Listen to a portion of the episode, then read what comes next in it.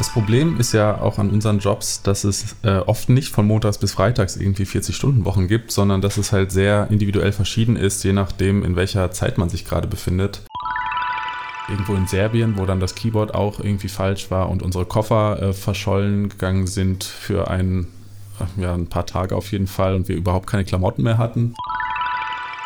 Auch vor ein paar Jahren, wo ich halt wirklich schon Fulltime-Musiker war mhm. und ich gefragt werde, kann man davon leben? Wo ich mich so frage, ja, wie wäre es denn, wenn ich nicht davon leben könnte, dann würde ich das doch nicht machen. Also das. In dieser Episode von Soundplausch treffe ich Keyboarder und Produzent Bastian Völkel, der unter anderem mit Künstlern wie Alice Merton, Bosse oder Crow zusammengearbeitet hat. 2013 studierten Bastian und ich Klavier bzw. Keyboards im selben Jahrgang an der Popakademie in Mannheim. Dort wurde er einer meiner besten Freunde und Ansprechpartner Nummer 1 rund um die Themen Sounds, Hardware oder Live-Performance.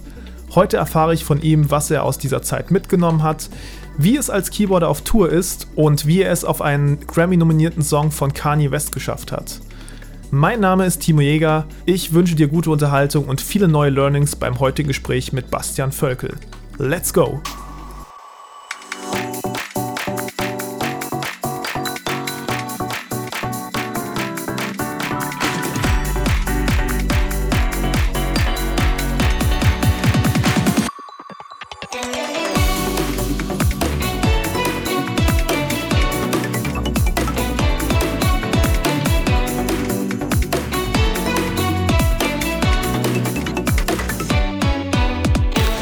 Sind wir mit Bastian Völkel. Hallo. Basti war bei mir ähm, jetzt den Tag, ähm, beziehungsweise ist gestern angekommen und hat mich besucht. In Mörlenbach. In Mörlenbach, genau. Hab dir ein bisschen die Bergstraße gezeigt. Die Wachenburg natürlich auch, ne? Sehr schön, sehr zu empfehlen. Wie findest du es hier? Auch einfach sehr beschaulich und hier ist noch die Welt in Ordnung, würde ich sagen. Genau, ich habe die Eingangsfrage, wer bist du, woher kommst du und was machst du beruflich? Erste Frage, woher komme ich? Ähm, ich komme aus Bad Berleburg. Ähm, das ist eine Kleinstadt, eine sehr, sehr kleine Stadt, ähm, unten in NRW, in Südwestfalen, mhm. Ähm, die sehr abgelegen ist und ähm, da bin ich aufgewachsen. Jo. Ja, wie würdest du beschreiben, was du beruflich machst? Das ist eine sehr weit gestellte Frage, weil wenn ich mich jetzt beruflich ähm, ausschreiben müsste, dann wäre ich wahrscheinlich ähm, Musiker und Musikproduzent, also primär als Keyboarder und Pianist tätig und halt auch als Songwriter, ja, Musical Director, Arrangeur und Produzent letzten Endes, schätze ich mal. Wir gehen auch gleich drauf ein, was du schon alles gemacht hast, was für Acts, äh, mit was für Acts du schon gespielt hast, beziehungsweise ja, was du auch schon produziert hast und äh, wo du schon mitgeschrieben hast. Ich will aber erstmal wissen, wie sieht so ein typischer Alltag bei dir aus? Also gibt es da überhaupt einen Alltag? Gibt es da eine Routine? Was machst du montags bis freitags? das Problem ist ja auch an unseren Jobs, dass es äh, oft nicht von montags bis freitags irgendwie 40-Stunden-Wochen gibt, sondern dass es halt sehr individuell verschieden ist, je nachdem, in welcher Zeit man sich gerade befindet. Mhm. Und gerade jetzt im Sommer oder Herbst, wenn dann die Tourneesaison losgeht, ähm, dann sehen die Tage natürlich grundlegend anders aus, als wenn jetzt irgendwie gerade dahingehend nichts passiert. Ähm, deshalb so ein Tourtag ist natürlich ähm, ja sehr stressig und man reist natürlich auch sehr viel rum. Ähm, so ein Tag zu Hause, wenn man jetzt im Studio arbeitet, ähm, der ist dann natürlich grundlegend anders. Ähm, würde ich jetzt schon als etwas entspannter betrachten und ähm, ja, wo halt auch einfach weniger Travel vorhanden ist. Mhm. Ist es dann wirklich jahreszeitmäßig, dass du äh, das sagen kannst, okay, Sommer bist du dann festivalmäßig eher unterwegs und hast den Rhythmus quasi und im Herbst ist es dann immer anders oder im, im Frühjahr ist es dann immer anders oder ist es durchmischt? Ähm, es ist schon durchmischt, aber im Sommer sind natürlich Festivalsaison, haben dann natürlich ihren Peak und deshalb bist du da meistens an den Wochenenden unterwegs.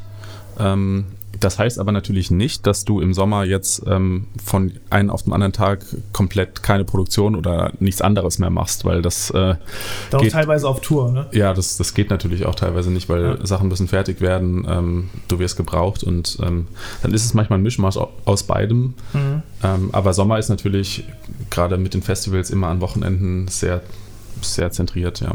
Wir gehen mal in deine Historie. Oh. Also, der Weg bis hierhin ähm, wie würdest du ihn beschreiben? Also ich, ich gebe dir mal so einen kleinen Ansporn oder ähm, Anfangsfrage.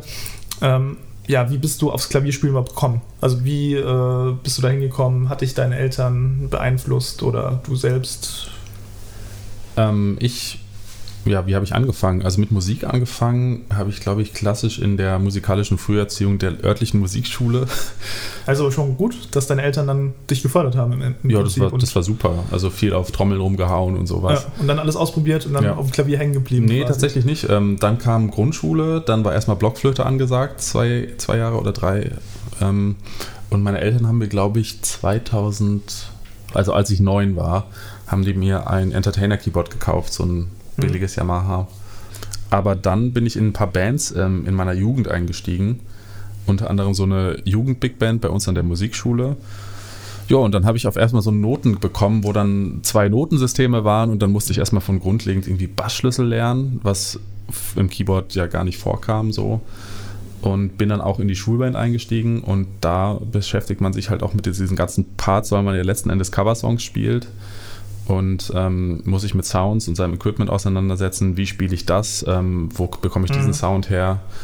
Und das hat mich sehr geprägt und mir tatsächlich auch sehr viel gebracht. Ich habe nebenbei auch noch äh, einen Gospelchor begleitet. Also ich habe wirklich versucht, in diesem dörflichen Umfeld so alles mitzunehmen, was so geht. Krass. Und ähm, ja, das waren sehr viel äh, verschiedene Aufgaben, sehr vielfältige Aufgaben, wie beispielsweise auch in der Kirche sitzen und äh, Gottesdienste begleiten oder mhm. sowas. Also ja. viel Buntes. Was habt ihr da so an Repertoire gespielt? So Top 40, ne? In der Schule, Schulband. Top 40 natürlich mit Bläsern noch dabei äh, mhm. äh, und drei Gitarristen teilweise natürlich, weil jeder irgendwie Gitarre spielen will. Ja, und jeder kann was anderes. Der eine kann Wonderwall, der ja. andere kann. und alle haben ihre riesigen Engel-Amps oder so und ja. äh, es ist brüllend laut, aber es war auch irgendwie geil, weil. Oder die äh, kleinen Marshall-Amps. Die natürlich auch, oder Line 6 war auch hoch im Kurs bei uns. Mhm. Ähm, aber das war irgendwie cool, weil ähm, man einfach auch das, dieses in der Band spielen, das ist halt so viel mehr, als wenn man da alleine zusammen, also alleine in seinem Zimmer hockt und ähm, dann ja, ein Instrument spielt. Also das ist schon das eine ganz, ganz andere anderes. Welt. Ja, ja. Es ist was ganz anderes. Also ich habe ja auch äh, für mich eine lange Zeit Klavier gespielt und dann ähm, habe ich irgendwann mal den Sprung gewagt, in so einer Top 40 Band zu spielen, also vor dem Studium noch alles. Ähm, ah. Und äh, es war hier an der Bergstraße in Weinheim tatsächlich so eine Formation, äh, so, so eine Jazz-Formation mit Kontrabass, äh, Gitarre, Schlagzeug, Klavier. Das, das ist aber auch cool. Mhm. Und es war für mich total äh, der Wandel. Ne? Vorher mhm. nur für dich selbst gespielt. Ich habe so vor mich hin improvisiert. Das war ja so mein Ding früher. Ja. Und dann musste ich auf einmal mich arrangieren. So, ne? Mit, die Gitarre spielt jetzt den Part und ich spiele oder ergänze den Part. Ja. Genau. Hattest du da Schwierigkeiten? Ich habe gern irgendwie was in der linken Hand gespielt. Also, wenn ich irgendwelche Klaviersachen gespielt habe, habe ich halt immer da auch Basssachen gespielt. Und ähm, ja, das mochte der Bassist halt nicht so. Und da muss man dann halt auch schauen, okay, äh, in Song XY spielst du Streicher, aber du musst auch gleichzeitig Klavier spielen mhm. und so ein bisschen Oktopus sein und ähm, mhm. sich dann wirklich durch die Songs zu hören, die Sounds nachzubauen. Ich habe dann auch Equipment natürlich gewechselt, mich durch verschiedene Keyboards durchprobiert, Sounds gebastelt. Ähm, ja, und dann einfach die Aufgaben bedient, die es in der Band zu füllen gibt. Ja, und da musst du auch teilweise ein bisschen tricksen, ne? Wie du gesagt hast, Oktopus sein. Das auch. Und welchen Fall ich auch noch hatte, ich hatte dann noch mit ein paar Kumpels in so einer, die hatten so eine Hard Rock Metal Cover Band, hätte ich fast gesagt. Und das war halt sehr hartes Repertoire und als Keyboarder hattest du fast nie was zu tun da. Also oft nicht was zu tun. Und da auch Parts zu erfinden, die das Ganze irgendwie fetter machen. Ja, so, so Pads im Hard Rock Pads oder sowas, ne? viel und ähm, viel Hammond auch oder mhm. irgendwelche irgendwelche Synth-Bass-Lines dann gedoppelt, damit es noch fetter als mhm. fett ist. Oder die Gitarre halt, genau, gedoppelt. Das auch und halt auch teilweise einfach mal einen Schellenkranz in die Hand genommen, um halt seine Aufgaben da, ja, um das halt einfach ein bisschen dicker zu machen, aber nicht aufzufallen. Okay, da hast du ja eigentlich schon alles so vorm Studium äh, mal ausprobiert, ne? So genremäßig, genau. wie es aussieht. Also so Metal, äh, Hard Rock, ähm, Top 40 im Prinzip und Jazz bist du ja auch affin eigentlich. Ja, genau, auf jeden Fall. Ähm, aber ich würde, also ich hatte jetzt nicht irgendwie das, ähm, die Möglichkeit, jetzt in einer krassen Jazzband zu spielen oder so. Ich hatte noch ein bisschen E-Bass in einer Swing-Combo gespielt, mhm. ähm, habe mich dann noch so ein bisschen durch den Bassschlüssel gejagt. Was ich jetzt zum Beispiel nicht gemacht habe, war ähm, mal Reggae zu spielen oder sowas. Da hast du ja mhm. auch eine andere Historie, ähm, aber das, das konnte ich jetzt vor dem Studium natürlich nicht. Ja, ja. Genau, ich muss dazu sagen, ähm, kann man schon mal eigentlich vorgreifen. Basti hat ja mit mir studiert auf der Popakademie. Äh, wir haben uns 2013 kennengelernt. Ja, wir waren ja in der gleichen, sozusagen im gleichen in der gleichen Keyboard-Klasse sozusagen auch, ja. Ja, im gleichen Jahrgang. Ne? 2013 haben wir uns beworben, sind genommen worden. Ähm, es gab drei Keyboarder, Schrägstrich Pianisten, also einmal dich, dann die Kira und dann mich. Mhm.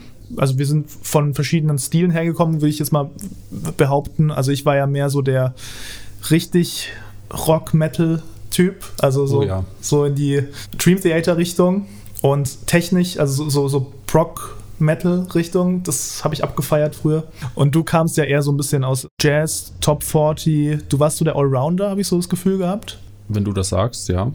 Und die Kira, ähm, die kam eher so ein bisschen aus dem Klassischen, habe ich jetzt abgespeichert. Ne? Das, auch, aber sie hat ja während des Studiums auch sehr viel Elektronisches gemacht. Und da hatte jeder irgendwie so sein. Aber es hat sich auch erst entwickelt, ne? Ja, also auch bei mir tatsächlich, weil das muss ich auch dazu sagen, dass ich vor dem Studium konnte ich nichts mit so EDM oder sowas anfangen. Hm. Und dann während des Studiums habe ich begriffen, ah, okay, da steckt ja so eine ganze Kunst hinten dran und es ist ja gar nicht so einfach, wie man denkt. Und äh, Sounddesign technisch und so habe ich es dann mehr verstanden.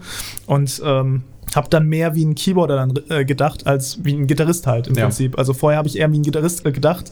So habe diese Shred-Sachen gern gespielt. Klar. Und im Studium wurde mir dann halt vermittelt, ah, okay, die Sounds kannst du auch zusammenbauen.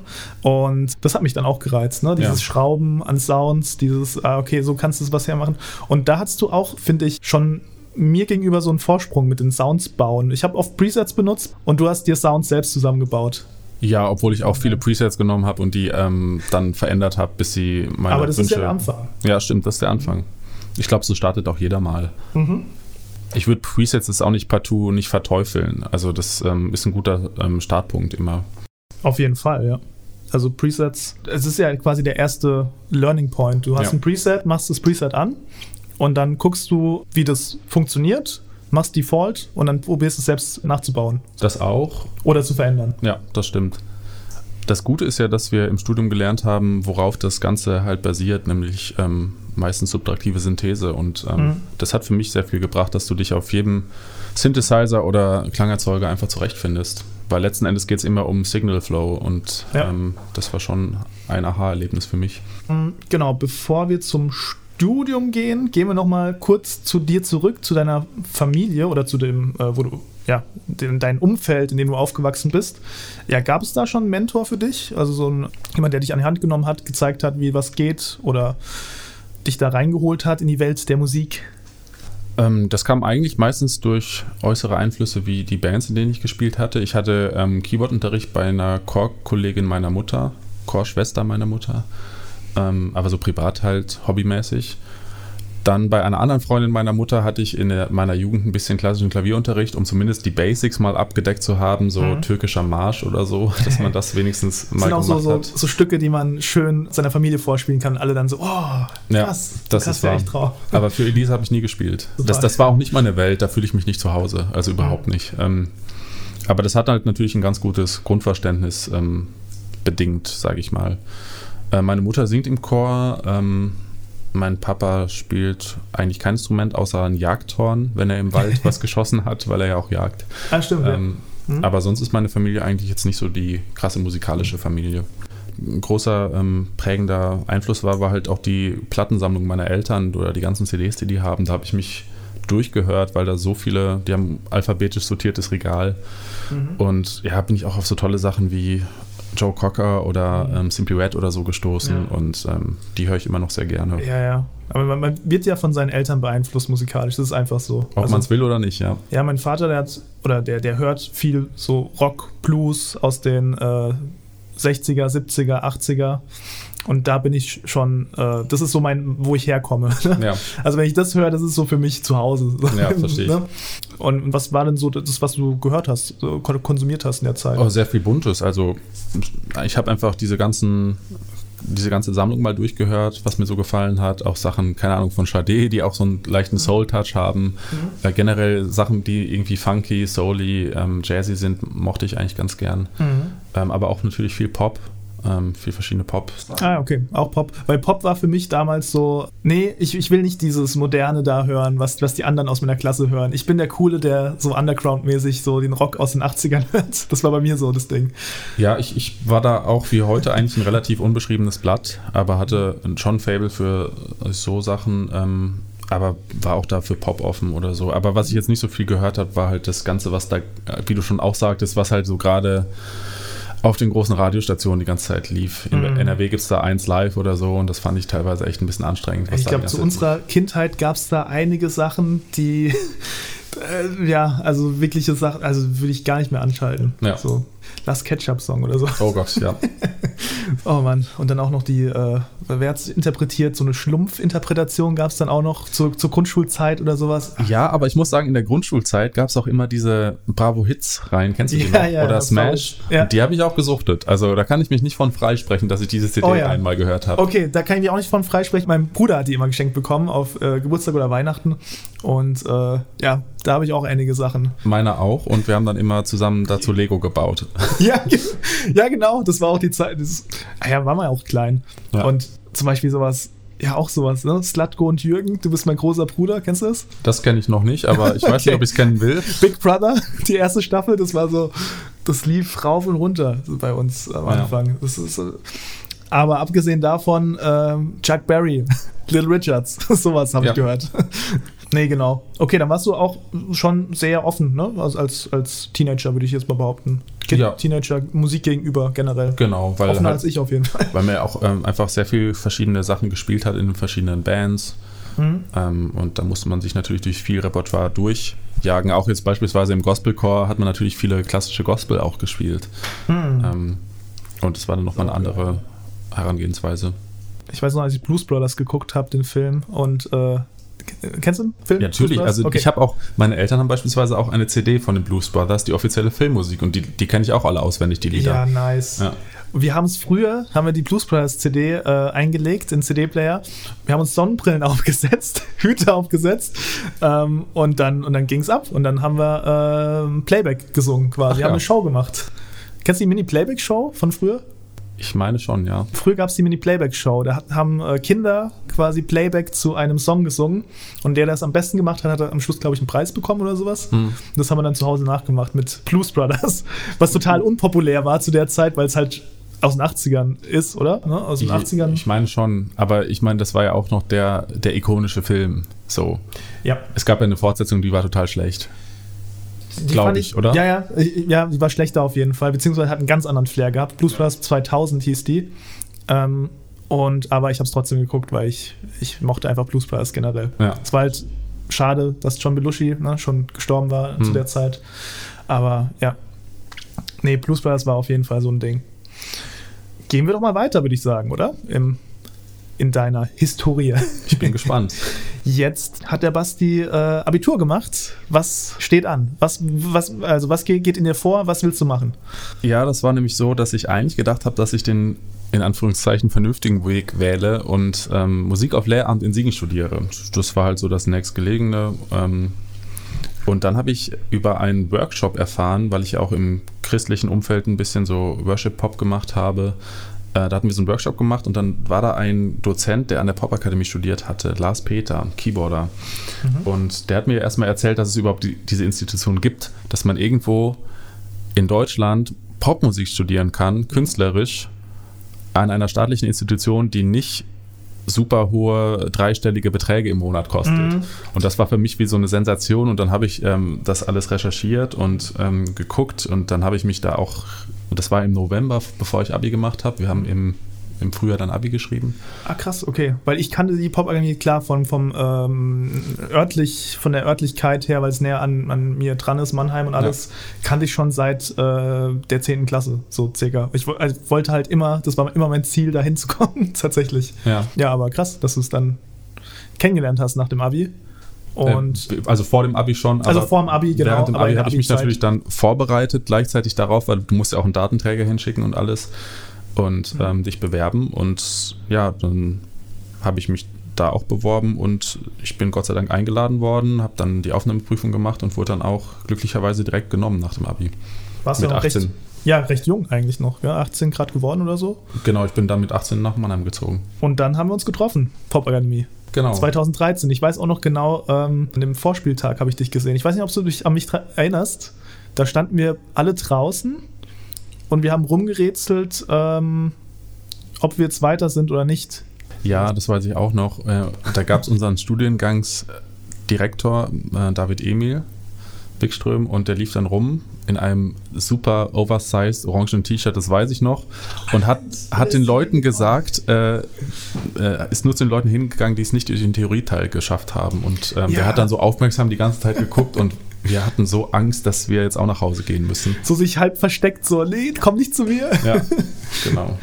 Genau, muss man nochmal erklären, es gab einen Theorieteil, den wir zuerst geschrieben haben, also mit äh, Melodiediktat, Rhythmusdiktat, ähm, Songstruktur raushören. ja, Songstruktur raushören. Es, es war zugegebenerweise, ich, ich fand es jetzt leichter als an anderen Musikhochschulen. Das so. war der, die einfachste für mich, aber Ja. bis du halt erstmal eingeladen wirst, die Vorauswahl ist ja hart. Genau, ja. Und dann gab es ja noch den Aufsatz, den du schreiben musstest über ein popmusikalisches Thema. Ja, aber das ist ja einfach, dass, dass die, also das haben sie auch danach gesagt, die müssen einfach nur wissen, ob du jetzt äh, schreiben kannst, ob du dich auch formulieren, ausdrücken kannst. Bei uns gab es dann aber diese Debatte, ich glaube, analog versus digital und da hat irgendeiner totalen Mist geschrieben und ich glaube, der durfte dann nicht, ich weiß nicht, irgendwas Frage. war da. Okay, krass. Ja. Ich, ich habe über die Beatles geschrieben. Ich habe auch über die Beatles Ja. geschrieben, weil ich habe davor auch tatsächlich mir sehr viel äh, Musik historisch was angeguckt und da waren die Beatles ja ganz groß und was die alles revolutioniert haben, Studiotechnik Technik, ähm, bis hin zu Genres, die neu ähm, gemischt wurden. Genau, Ja. das konnte ich dann alles abfeuern. In Ich konnte Gott sei Dank noch die Namen abrufen von den Vieren und dann hat mir das. Na, wie sind die Namen? Das ähm, testen wir jetzt nicht nochmal. John? Paul? Und dann sind wir zum Vorspiel gekommen, beziehungsweise zum praktischen Teil. War der für dich leicht oder? Ja, ich, hab, äh, ich hatte eine ähm, Freundin von mir dabei, ähm, mit der ich einen Song gemacht habe, den wir auch zusammen geschrieben hatten, so Mhm. akustisch, aber trotzdem ein bisschen funky. Dann habe ich noch so einen Funk gespielt mit einem Backing-Track, den ich selbst produziert habe und komponiert habe. Das mögen die ja echt sehr gerne, Genau. ne? wenn du was selbst produzierst, äh, selbst äh, komponierst. Genau, und Mhm. dann noch äh, habe ich mich unten noch ans Klavier gesetzt und Fly Me to the Moon gespielt. Das war alles. Ah, cool. Aber das ist ja auch so ein, so ein Move, der eigentlich ganz cool ist, dass du dann einfach mal runtergehst und äh, an ein anderes Piano gehst. Ja, die haben sogar mitgeschnipst. Das war cool. Geil. Ich habe da ähm, genau das Reggae-Stück vorgespielt, wie gesagt. Dann von Dirty Loops habe ich ein Stück gepostet mit, dem, mit dem Solo. ähm, und dann noch ein selbstgeschriebenes Stück, genau. Das habe ich im Kopf noch gehabt, dass es ganz gut ankommt, wenn man selbst Stücke schreibt. Ja. Ich wollte eigentlich den Metal-Track ähm, spielen, den ich äh, geschrieben habe. Das war so Prog-Metal, so in die Dream Theater-Richtung, wollte ich da voll so, ne, so, so ein Shred-Solo vorspielen. Aber das Ding war, mein Kurzweil, was ähm, eigentlich ganz cool ist, das Instrument, das hatte zu dem Zeitpunkt, äh, das Pitchwheel war kaputt. Oh, ja, Ja. das geht natürlich nicht. Pitchwheel ka- war kaputt, das heißt, äh, sobald ich das Pitchwheel ähm, hochgedrückt habe oder runtergedrückt habe, war alles verstimmt danach. Ja. Das heißt, ich musste, ich, da, ich durfte gar nichts am Pitchwheel machen und deswegen konnte ich den Track leider nicht spielen, weil ich habe nämlich auch gesagt, äh, ich hätte eigentlich den Metal-Track gerne vorgespielt, aber mein Pitchwheel ist kaputt. Ähm, und da hat der Mace auch gesagt, ja schade, es hat uns echt sehr gefallen. Ja. Ich glaube, die mögen sowas, ne? wenn, wenn, wenn Pianisten glaub, auch mal so ein bisschen abgehen. Mace mag das generell so, wenn du mit so einem harten Lead-Sound um die Ecke Ja. kommst. Ja. Schön, auch mal der Keyboarder, ne? der, der mal vorne steht und nicht nur der Gitarrist. Eben, genau. Ja. Also solange du nicht mit der Kita auftauchst. Ja, stimmt. John Rudess, sag ich nur. So ein, so ein bisschen Mischung aus Cringe, aber auch cool. Ja, stimmt. Für mich zumindest. Mm, Okay, dann sind wir aufgenommen worden an der Popakademie und wir waren im ersten Semester und haben studiert. Wie ging es dir dabei? Also, was, was war so deine, wie war die Zeit für dich? Ja, es war auf einmal ähm, ein Haufen von Leuten, die alle für das gleiche brennen wie du. Und gerade wenn du aus dem Dorf kommst, ist das erstmal so, wow. Also wir hatten Jam-Sessions, das war Wahnsinn.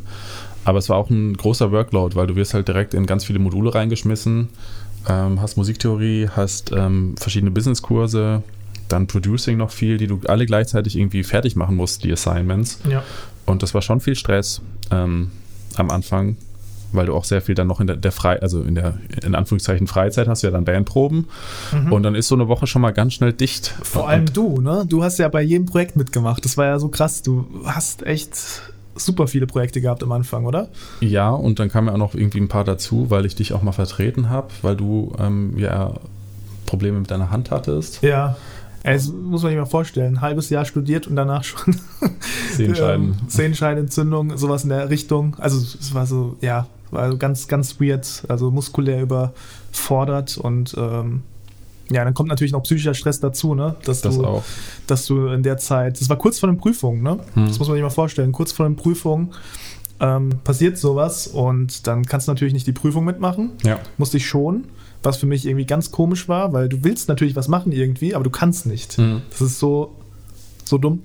Ähm, und ähm, deswegen haben sich ja unsere Wege dann so ein bisschen getrennt. Wir waren nicht mehr in einer Keyboard-Klasse, sondern ich ja, hab- aber ich meine, unsere Wege haben Nee, sich jetzt nicht. nicht, äh, nicht, nicht äh, örtlich Ja. getrennt, sondern in, in, innerhalb des Studiums, sage ich mal, Das stimmt, ja. ähm, dass, dass wir anders aufgeteilt wurden. hm. Dass ich dann gesagt habe, ey, ich mache das jetzt nochmal die Prüfung ein halbes Jahr später.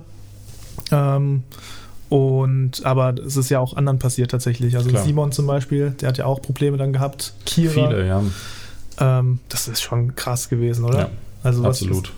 Hast du den Druck gespürt generell so in, im Studium oder war das für dich eher so Spaß? Nö, also das, die ersten zwei Semester waren schon nicht so easy. Also ab dem, wenn man sich so eingelebt hat, war es schon in Ordnung, aber ah, ich hatte auch so mega Angst vor den Prüfungen. Ähm, und es war ja für mich auch noch Angst, so die neue okay. Situation, dass, ähm, dass ich ja auch ähm, diese Situation hatte, komplett woanders zu wohnen, alleine mit 18. Das war alles sehr viel Neues in Ja. diesem Jahr. Muss man sich mal vor- vorstellen, du, du hast im äh, Studentenwohnheim nebendran gewohnt. Genau. Ja, also gibt es Vor- und Nachteile natürlich da, dazu. Ne? Äh, Nachteil ist natürlich, dass du jetzt nur ein Zimmer hast, ein bisschen kleiner, minimalistischer leben musst als Mhm. Student halt. Ähm, ich bin halt gependelt. Ich bin immer von zu Hause gependelt, hatte so ein kleines Häuschen für mich, ein Ja. Apartment. Aber du hattest natürlich die Nähe, sag ich mal, Ja. das Studentenleben an sich. Du warst voll drin Mhm. und äh, das hat man auch gemerkt, dass du in vielen Projekten dann warst und viel geprobt auf jeden Fall. viel geprobt, ja. Und dass du halt überall zu sehen warst auf einmal. Ja. Ich weiß noch ein Work in Progress. Work in Progress ist so ein Live-Konzert von der Popakademie, Mhm. mh, wo die Studenten mit ihren Bands vorspielen. Und du bist, glaube ich, auf der Bühne einfach die ganze Zeit geblieben. so, die Bands haben gewechselt, aber der Keyboarder war halt immer derselbe, Basti. Ja. Das war echt geil. Außer wo ich halt mal kurz auf die Bühne gegangen bin für, für Mac war das damals, glaube ich, noch. Mhm. Hm. Danach, nach dem Grundstudium, ging es ja weiter hm, in das Projektstudium oder wie hieß das dann? Genau. Ja, Projektstudium, ne?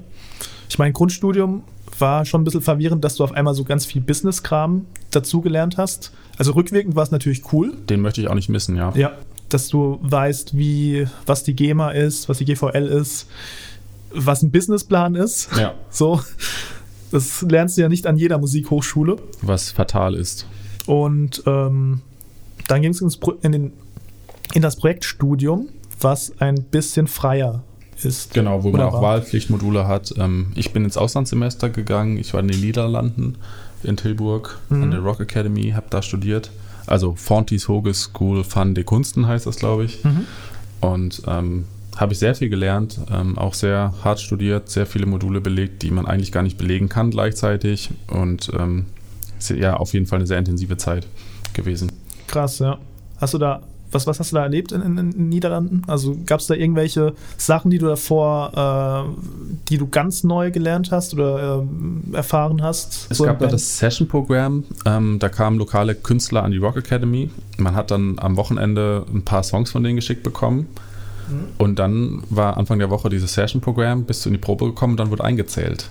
Hm, okay. Und ähm, da musst du halt alles am Start haben. Du musst deine Abliefern. Sounds, deine Sheets, alles am Start haben. Und wenn du das nicht hast, wirst, kriegst du einen richtigen Anschiss. und das Ui, hat ui, mir in der. Pop-Akademie total gefehlt, weil ähm, wie oft war ich da in irgendwelchen Proben, wo Leute nicht vorbereitet waren, die zu spät kamen. Mhm. Und das hat komplett meinen Workflow verändert. Ähm, weil man muss sich um alles Gedanken machen. Ja.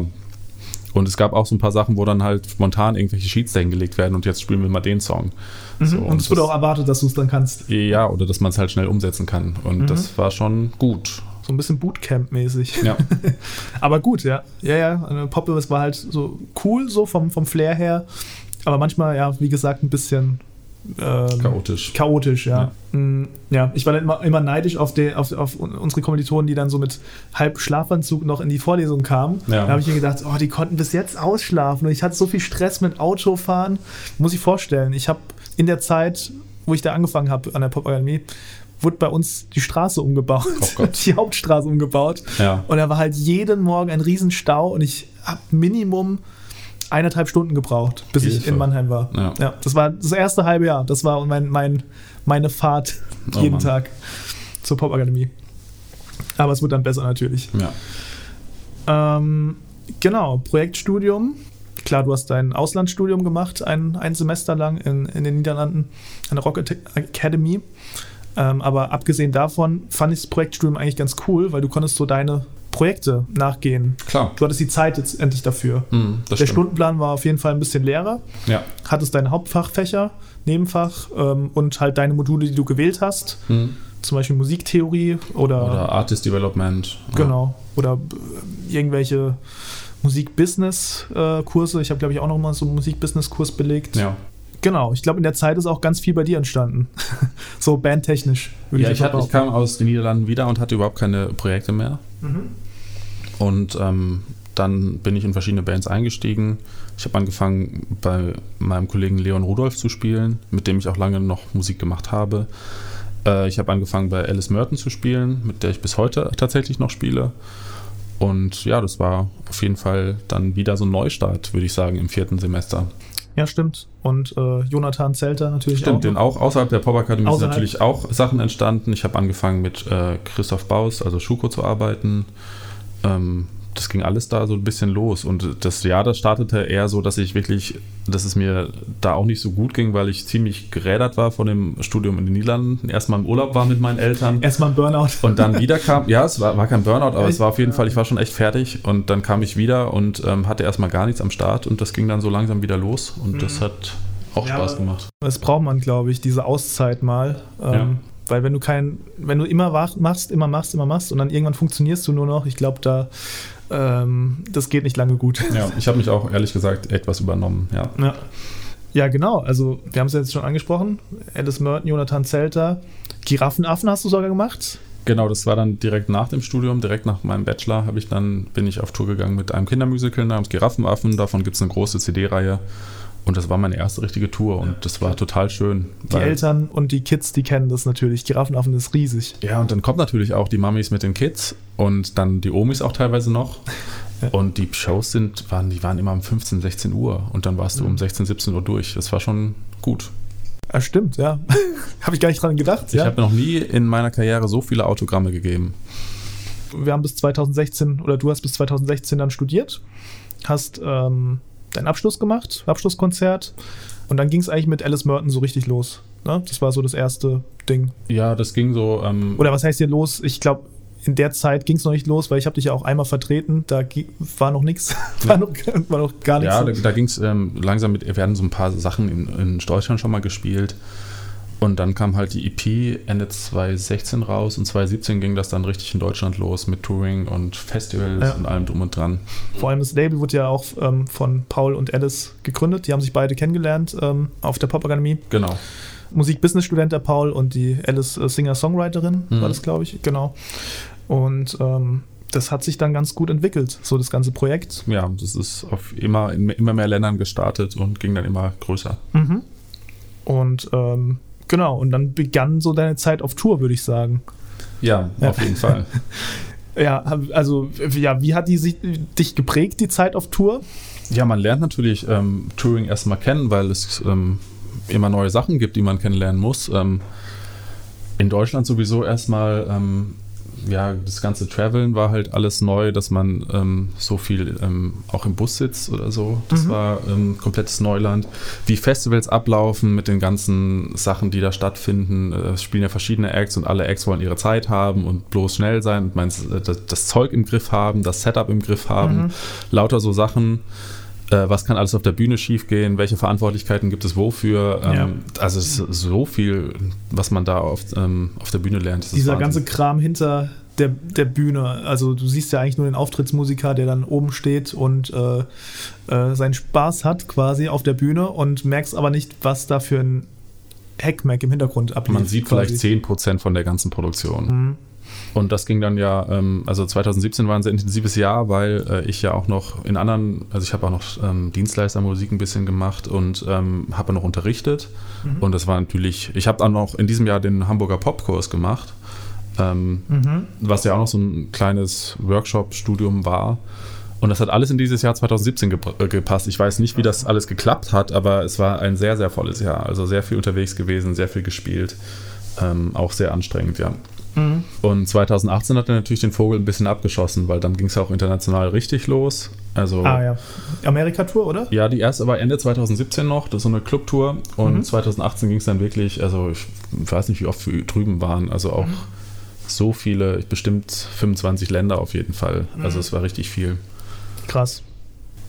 Frankfurt äh, Flughafen meine zweite Heimat. Also ja. ich bin, äh, wir sind oft irgendwo hingeflogen, also auch ähm, in Europa, teilweise Asien. Ähm, das war schon viel. Wo wart ihr in Asien? Äh, auch äh, auf der türkischen Seite von so, Istan okay. Istanbul, genau, mhm. also auf der Asi asiatischen Seite. Aber das meiste in äh, Europa, oder? oder Europa und Nordamerika. Nordamerika. Genau. Okay. Was für Bundesstaaten waren da am meisten so?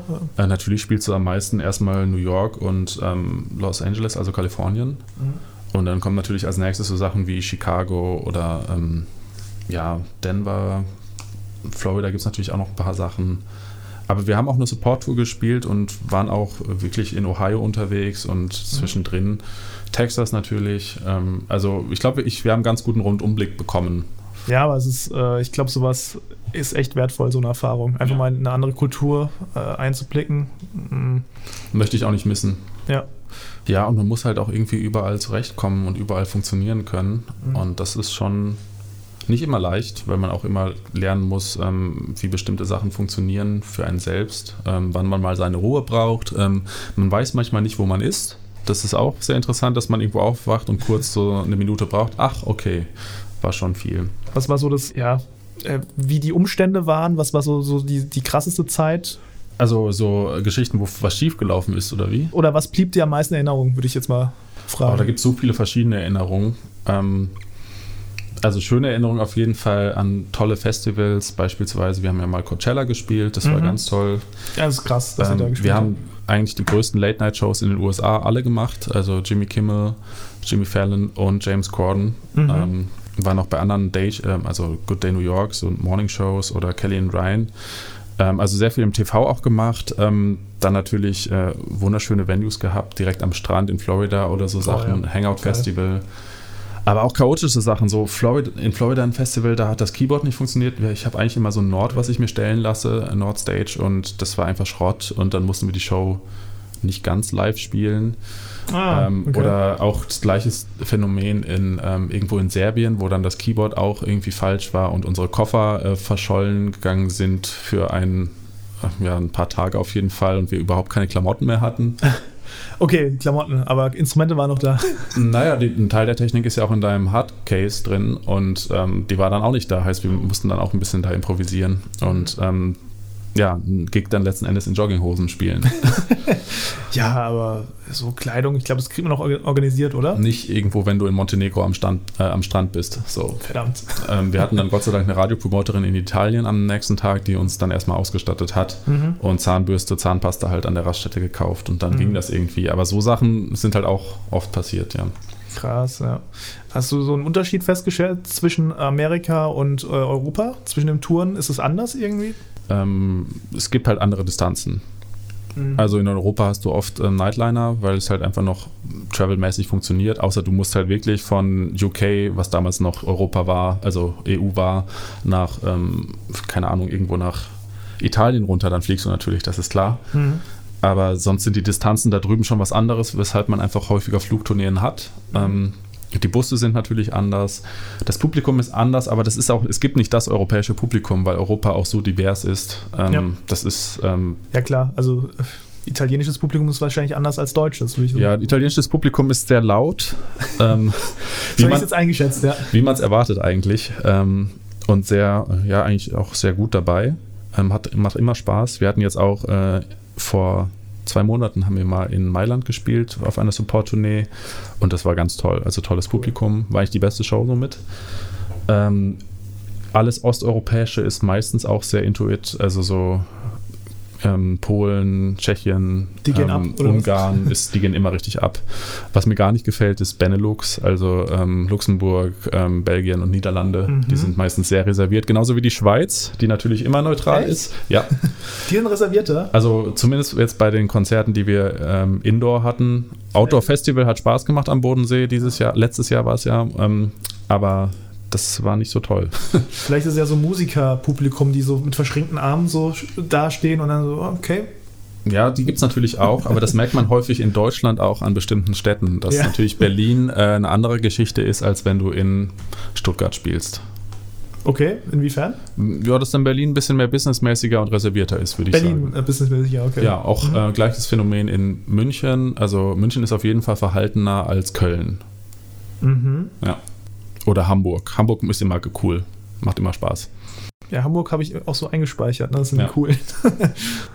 ah, krass, ja. Das ist irgendwie interessant, äh, was es da so ver- verschiedene Dynamiken gibt in Städten. Klar. Ja.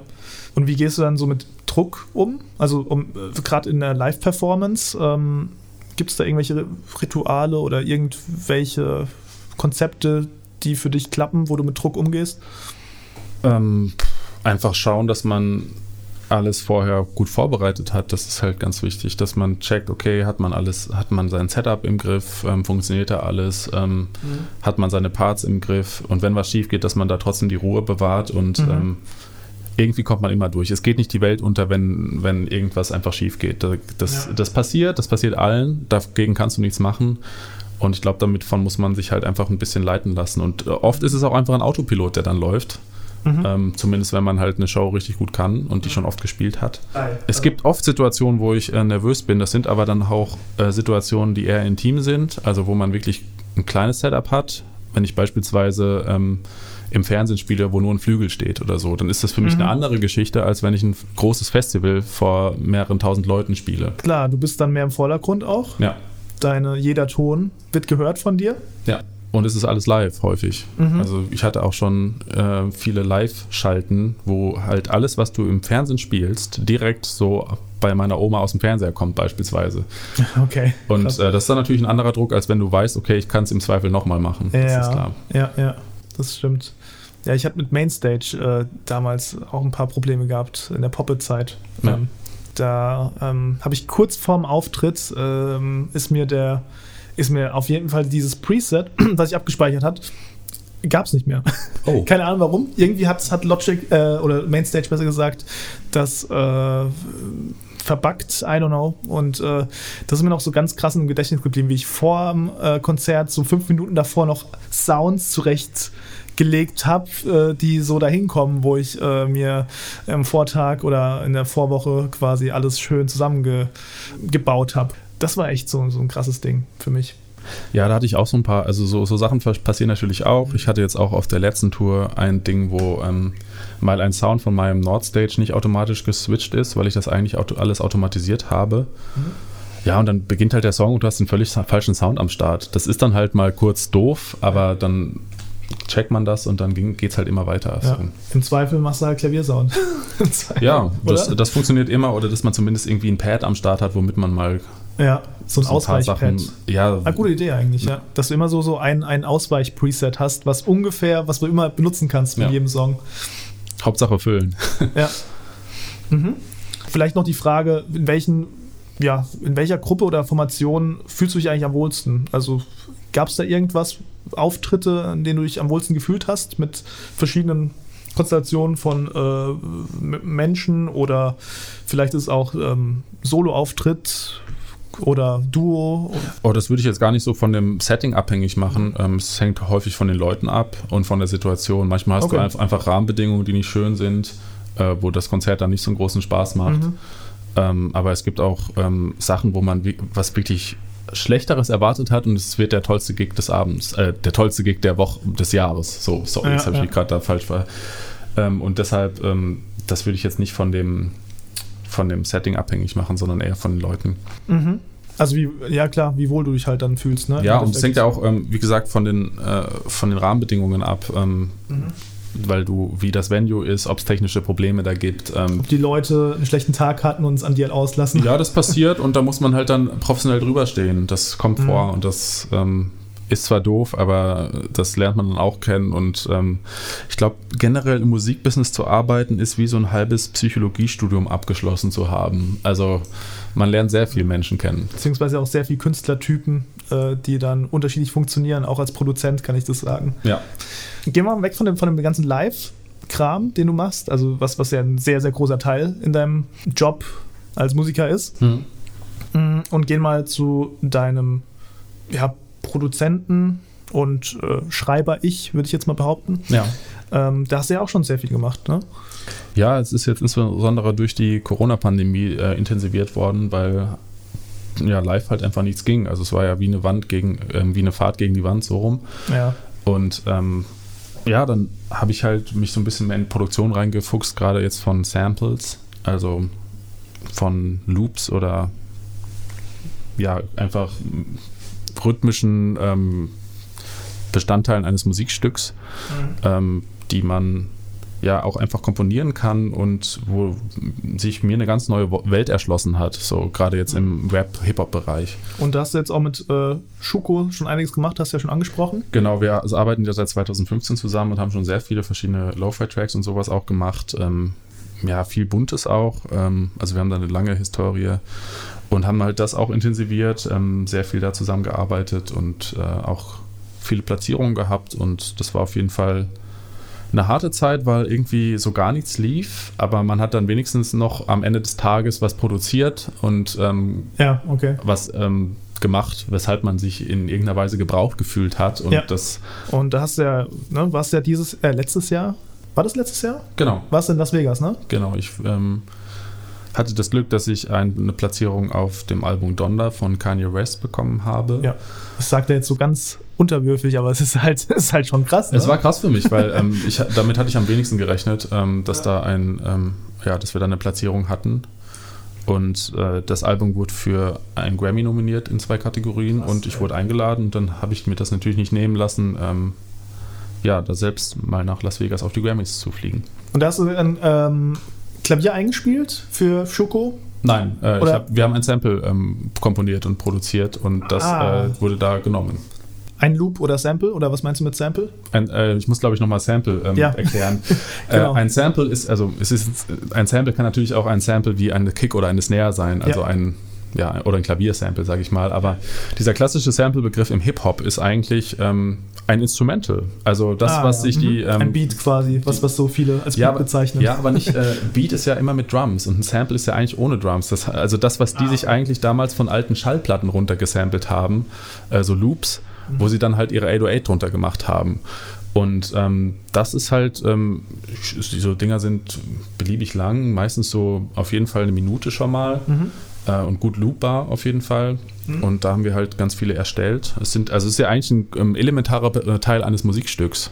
Ähm, Ja, weil klar. darauf ja das ganze Musikstück ähm, basiert. Da gibt es ja ganz viele prominente Beispiele für, äh, wo alte Songs gerade aus, äh, aus der Soul-Ära oder so nochmal neu im Hip-Hop ähm, verwurschtelt worden sind.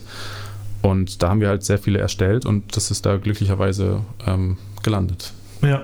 Ja, auch bei, bei Crow, ne, Easy zum Beispiel. Mit Sunny. Genau. ja, aber das war ja auch nicht alles so ganz, äh, ja, ich glaube, da gab es ja auch einen Claim, weil das ja auch, äh, Gab es einen Claim? ich weiß nicht, ob es einen Claim gab, aber ähm, das ist ja, das ist ja ein Sample, was schon vorher ähm, ähm, war. Also das ist ja schon entstanden. Genau. Hat das auch Schuko produziert eigentlich? Nein. Easy? Das Nee. war, glaube ich. Ich glaube, es hat Crow selbst produziert. Ich weiß es aber Ah, gar nicht. okay, Muss ich mal krass. in die Credits gucken. Ja, stimmt, er produziert auch selbst, ne?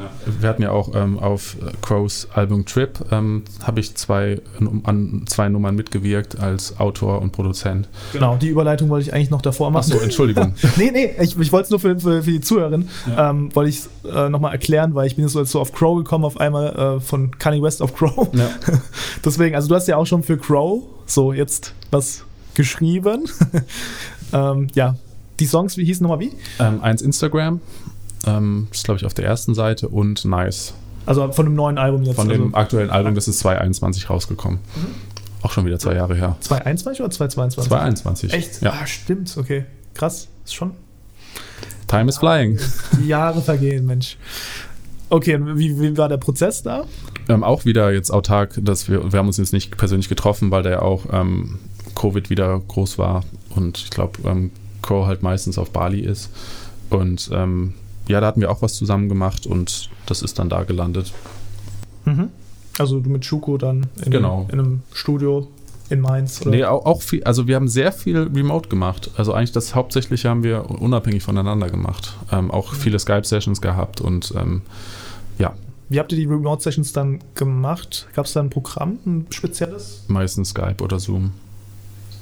Okay, aber ähm, so dass du auch. Ach so, hast, habt ihr dann einfach so, hat er dann nicht gefragt, okay, spiel mal was vor und dann hat er dir zugehört einfach? Ja, das, aber das, das, ähm, das war auch alles eher so, also das meiste haben wir wirklich getrennt voneinander gemacht. Also das war jetzt nur so, So zur Abstimmung. Ah, okay. Ab, Abstimmung ähm, wie man bestimmte Sachen noch ähm, besser erzählen kann. Ich frage deswegen, weil ich habe ähm, gerade auch in der Corona-Zeit ein Plugin ganz oft genutzt von Audiomovers, Listen to heißt Genau, das. das hast du mir erzählt. Genau.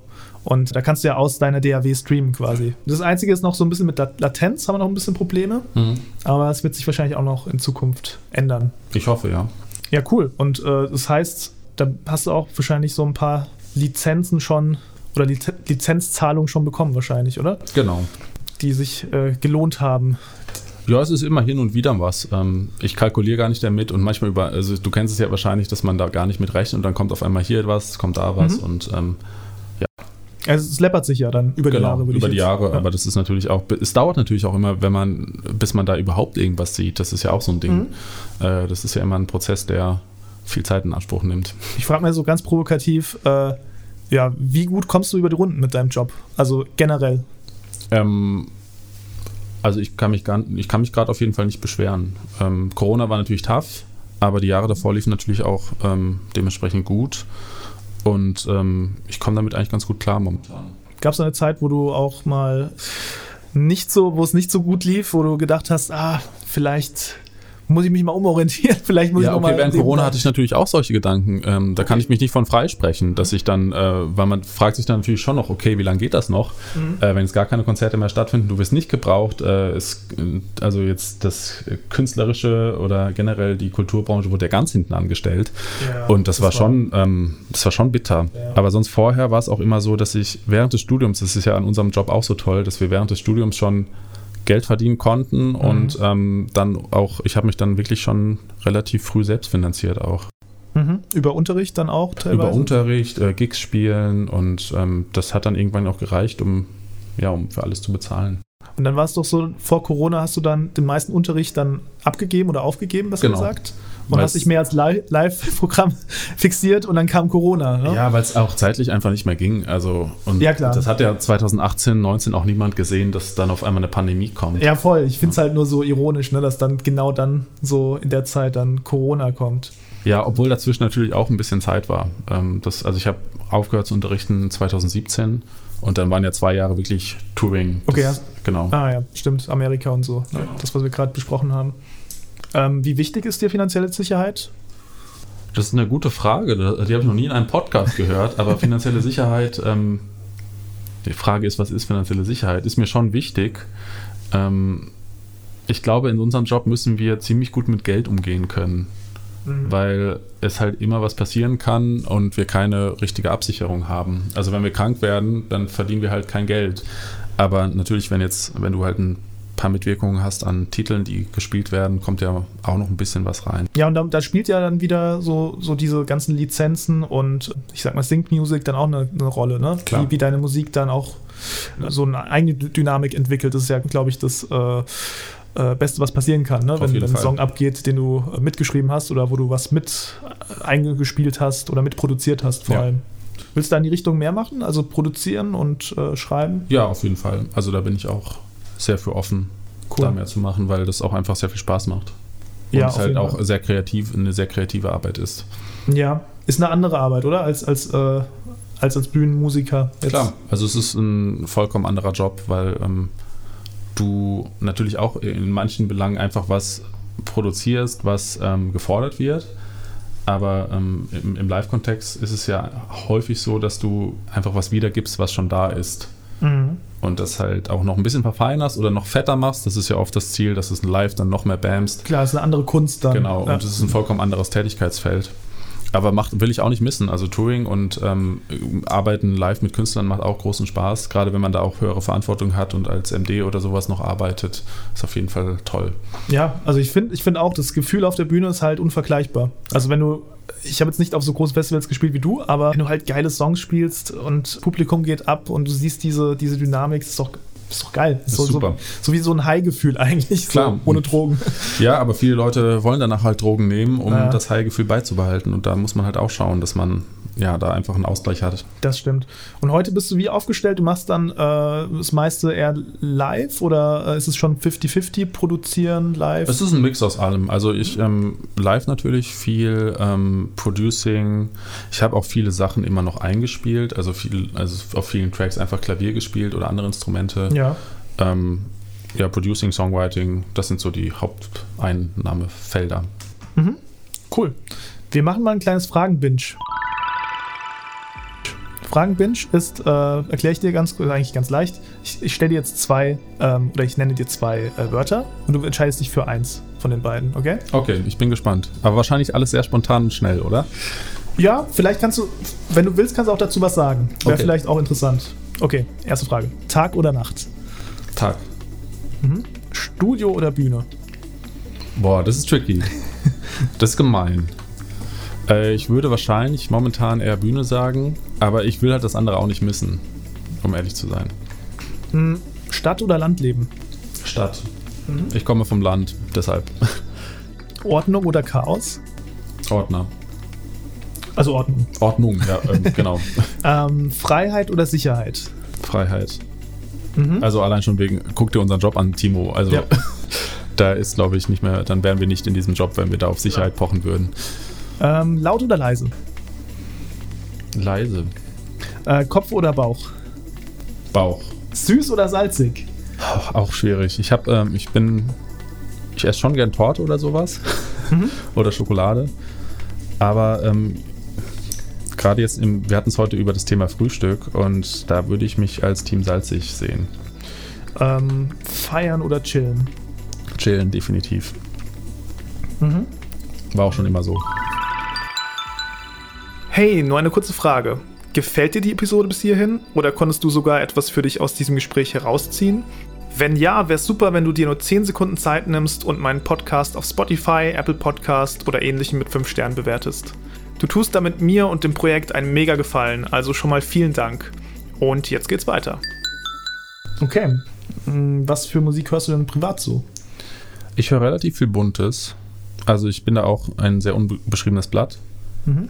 Gibt es da was Aktuelles gerade, was du hörst? Weil das ist ja immer, ich kenne es ja auch phasenweise so ein bisschen. Äh, was ich jetzt mal rein, wo ich jetzt mal reingehört habe, war das ähm, aktuelle Taylor Swift-Album, weil da auch ein Kollege von mir ein paar Credits hat als Instrumentalist, oh. ähm, was für mich sehr interessant war. Wer? Äh, Dominik Revinius, mhm. äh, ein Drummer-Kollege von mir, der jetzt ähm, ja auch krasser Producer ist. Mhm. Und ähm, das fand ich sehr ein cooles Album. Mhm. Ähm, aber ich höre sehr viel Buntes. Viel Soul, ähm, teilweise Jazzy-Sachen zum Entspannen, viel Lo-Fi-Zeug mhm. ähm, und natürlich auch sehr viel aktuelle Pop-Produktion, ähm, weil es mich auch einfach interessiert. Ich bin mhm. auch ständig irgendwie unterwegs auf Discogs und schaue mir irgendwelche Credits an von irgendwelchen Leuten, weil ich wissen will, was die noch so machen. Auf welcher Seite? Äh, Discogs. Und da siehst du die Credits? Da kannst du Alben und sowas suchen und ähm, kannst dann die jeweiligen Mitwirkenden sehen. Cool. Aber ja, bei Spotify auch, siehst du ja nicht alles, ne? Bei Spotify siehst du ähm, die SongwriterInnen und Producer. Mhm. Und ähm, deshalb ist Tidal auch cool, weil du da auch wirklich nach ähm, anderen Credits suchen kannst, wie Instruments oder ähm, ja. Hast du außerhalb der Musik irgendwelche Hobbys? Ähm, die Musik ist tatsächlich auch mein Hobby, so cheesy es klingt. Ähm, es macht tatsächlich noch Spaß. Ähm, aber ich äh, ja, bin gern draußen, ich reise sehr gern, auch sehr viel in Deutschland, fahre sehr viel Bahn. ähm, Bahnfahren dein Hobby. Aber doch, du bist interessiert an Zügen, hast du gesagt, ne? Züge sind cool. ähm, man kann viel über sie, viel über die Deutsche Bahn schimpfen, aber sie hat auch ihr, durchaus ihre Berechtigung und ja. Ähm, ich laufe gerne, wie du heute Morgen gemerkt hast. Wir waren zusammen joggen. Wir waren zusammen joggen. Das erste Mal seit gefühlt zehn Jahren, dass ich mal wieder jogge. Und es war nicht lang, das war eine halbe Stunde und ich war Immerhin. richtig fertig danach. Und äh, koche auch gerne, wenn ich mir Zeit lasse. Aber du bist dann eher der äh, Team selbst kochen oder äh, bestellen und äh, oder aufwärmen oder irgendwas? Ich habe ähm, also bestellen und liefern lassen oder wie? Ja. Das habe ich bis jetzt vielleicht zweimal in meinem Leben gemacht, ungelogen. Echt? Ja. Krass, okay. Also wirklich zu meiner Respekt. Heimatadresse. Ich meine, du wohnst in Berlin. ja, aber dann gehe ich dann, dann gehe ich lieber raus und setze mich in ein Restaurant. Okay. Das Mhm. ist mir lieber. Auch ein Argument, Und ja. dann, dann atme ich das Restaurant auch ein und will da auch ein lokales Getränk trinken, hab keinen Müll, hab einen richtigen Teller. Mhm. Es ist schön angerichtet und kommt nicht in irgendeine Pappbox, wo alles dann an verschiedenen Orten auf einmal ist und der Tofu schwimmt irgendwo ganz anders, wo er gar nicht sein soll. Ja. Ähm, das, das, äh, da bin ich lieber dann ausgehen und richtig. Müssen wir auch mal machen in Berlin. Gerne, also bis jederzeit willkommen. Versetz dich mal in dein Ich von vor 10 oder vielleicht auch 20 Jahren hinein. Oder 15 Jahren. Mm, Ja, was würdest du ihm als Tipp geben auf seinem Lebensweg? Vielleicht so in der Schulzeit oder kurz vorm Abi vielleicht. Ja, mach einfach das, worauf du Lust hast Mhm. und ähm, sei ehrlich zu dir selbst. Das sind, glaube ich, so die wichtigsten Sachen. Cool. Ich bin jetzt nicht jemand, der krass viel bereut. Also ich glaube, das, Mhm. das bringt nichts. Ähm, weil ich auch einfach da meiner Intuition und Passion gefolgt bin. Ich glaube, du hast auch nicht viel zu bereuen. also, Ja, das ist ja auch immer, was man, was man, was von der Außenwirkung kommt und was von einem selbst kommt. Aber ähm, ich bin da eigentlich relativ zufrieden mit meinem Weg bis jetzt. Und deshalb, ähm, ja, einfach dranbleiben würde ich dem auch, würde ich dem 13-jährigen Mhm. Bastian in diesem Fall sagen. vielleicht irgendwas ähm, noch sagen, was, was, äh, wo er sich in Acht nehmen sollte oder vorsichtig sein sollte bei irgendwelchen Lebensentscheidungen. Ja, äh, sich nicht auf, auf die von den Meinungen von anderen so beeinflussen lassen. Das ist, glaube ich, Mhm. ganz wichtig. Ich finde zum Beispiel diesen Satz, ähm, wenn ich jetzt ähm, auch vor ein paar Jahren, wo ich halt wirklich schon Fulltime-Musiker war Mhm. und ich gefragt werde, kann man davon leben? Wo ich mich so frage, ja, wie wäre es denn, wenn ich nicht davon leben könnte, dann würde ich das doch nicht machen. Also das, wie, wie, wie will man es dann so, sonst machen? Also, ja, klar. Also ja, als Hobby halt, ne? Als ja, Hobby aber ich meine, aber- dann würde ich nicht von mir sagen, wenn ich jetzt Hobbymusiker wäre, dann würde ich sagen, ich bin Hobbymusiker. Dann würde ich nicht sagen, ich bin Musiker und mache mach das hauptberuflich. Ja, ja das habe ich aber auch schon gehört, ob es sich rentiert und äh, trägt es sich? Ja, aber, so, ich, so Fragen irgendwie so. aber das unterstellt dir ja eigentlich, dass du ähm, nicht wirtschaftlich handelst. mhm. Dass Ja. du, dann wirst du ja keinen also Gewinn machen oder so. Oder, Ja, genau. Unsere Ja. Entscheidung ist so out of box für viele, Ja. dass, dass, dass sie sich darunter wirklich nichts vorstellen können oder denken irgendwie, ja, vielleicht ist es auch nur Interesse teilweise und die meinen es gar nicht so böse, aber es kommt halt immer so rüber. Es kommt übergriffig rüber und es Ja. ist natürlich auch ein gesellschaftliches Klischee, weil man dann halt häufig an gescheiterte Musiker denkt.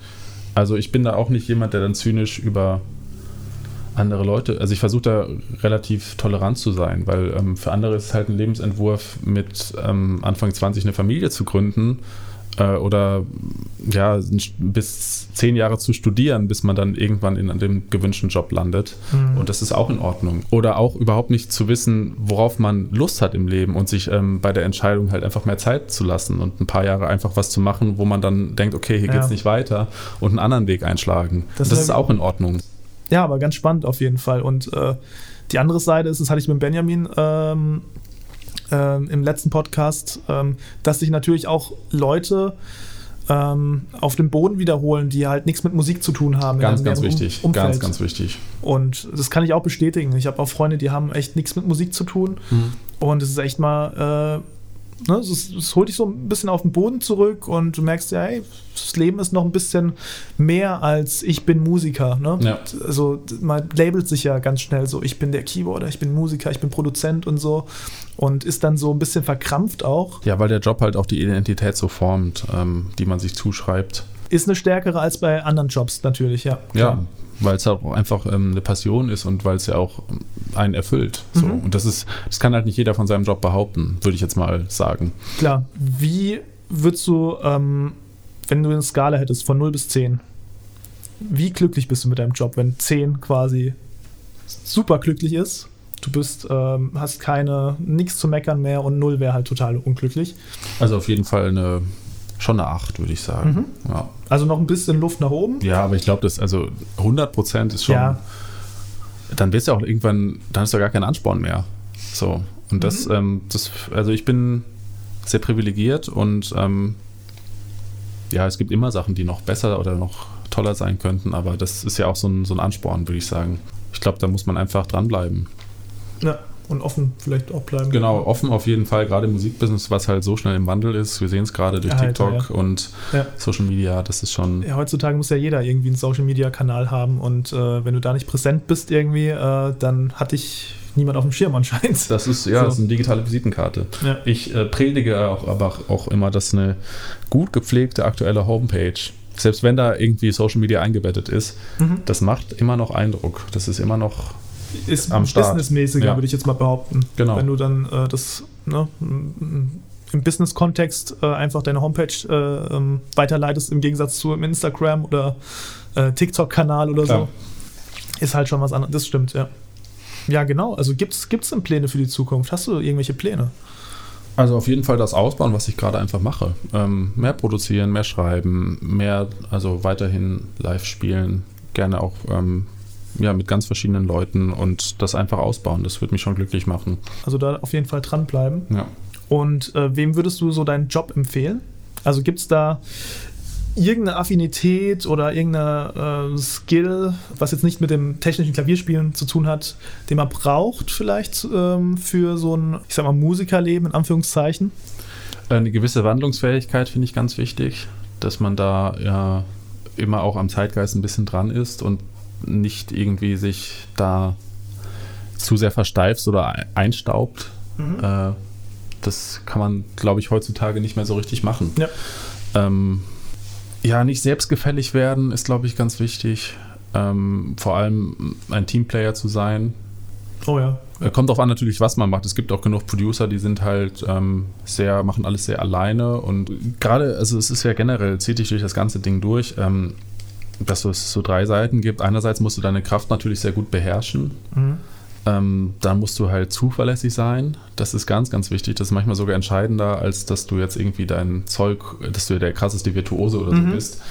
Äh, Ganz wichtig auf jeden Ja. Fall, ja. Ich glaube, Also- da bist du auch, äh, hast da eine ganz große Stärke in Zuverlässigkeit einfach. Deswegen, ich hoffe doch. Deswegen Ähm, schätzen dich wahrscheinlich auch Ich, viele ich versuche es zumindest, äh, dass ich mein Wort auch immer halte. Und ähm, gerade jetzt im, im Touring-Bereich, im Live-Bereich, dann ist halt manchmal ein Lobby-Call um 4 Uhr nachts äh, Mhm. zum Flughafen oder so und dann musst du halt um 3.55 Uhr am besten schon in der Lobby sein. Also Ja. so Sachen halt oder ähm, wenn man, wenn es Abgaben gibt, wenn es Deadlines gibt, wenn es, okay, was ist mit der Mail, so äh, diese ganze Buchhaltung auch. Also das, das sind ja so viele verschiedene Skills ähm, und Verantwortlichkeiten und da muss man zuverlässig sein. Und dann am besten, dritte Seite, noch irgendwie ein Mensch, mit dem man auch mal gern Zeit verbringt. Ja, Ein People-Pleaser, jemand, mit dem man gern Bier trinkt oder so. Ähm, man das muss ist jetzt auch nicht sehr, sehr wichtig. der ja. krasseste Partytyp sein, aber einfach eine Person, die im sozialen Gefüge halt funktioniert. Genau. Ja, super. Dann wären wir schon am Ende. Und dann bedanke ich mich bei dir, Basti. Vielen Dank für die Einladung. Gerne, gerne. Und schön, dass du äh, in Natura gekommen bist. Und äh, wir wollten es ja, ich habe eben auch vorgeschlagen, dass wir es online stattfinden lassen. Das ist einfacher für dich, weil du in Berlin wohnst. Aber du hast es tatsächlich hierher geschafft. Wenn schon, denn schon, ne? Wenn schon, denn schon. Alles klar. Gut, dann äh, bedanke ich mich bei dir nochmal und äh, ciao. Ciao.